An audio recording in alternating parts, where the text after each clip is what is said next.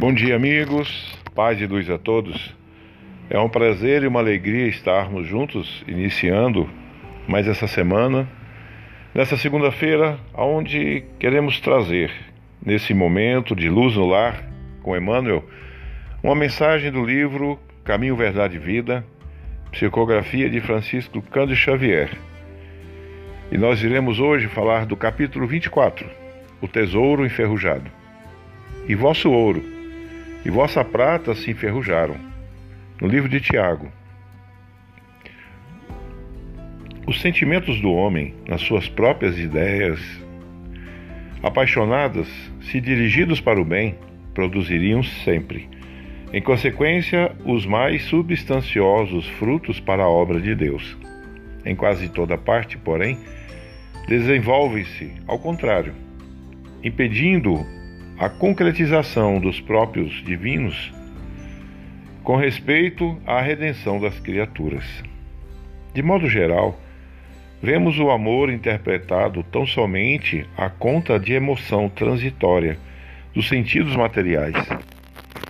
A beneficência produzindo perturbação entre dezenas de pessoas para atender a três ou quatro doentes. A fé organizando guerras sectárias o zelo sagrado da existência criando egoísmo fulminante. Aqui, o perdão fala das dificuldades para expressar-se. Ali, a humildade pede a admiração dos outros. Todos os sentimentos que nos foram conferidos por Deus são sagrados. Continuem, constituem o ouro e a prata de nossa herança.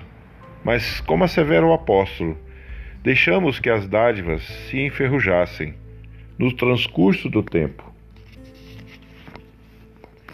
Faz-se necessário trabalhemos afanosamente por eliminar a ferrugem que nos atacou os tesouros do Espírito.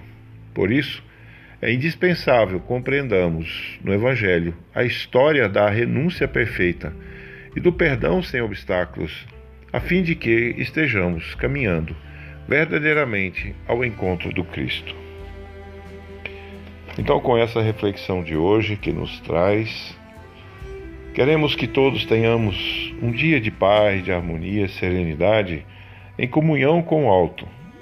Nesse momento em que todos nós precisamos muito mais do que apenas estarmos harmonizados, mas podermos contribuir com as nossas percepções as nossas intenções, com o nosso amor, para que todos na humanidade possam, no dia de hoje, encontrar paz, serenidade, luz em seus corações.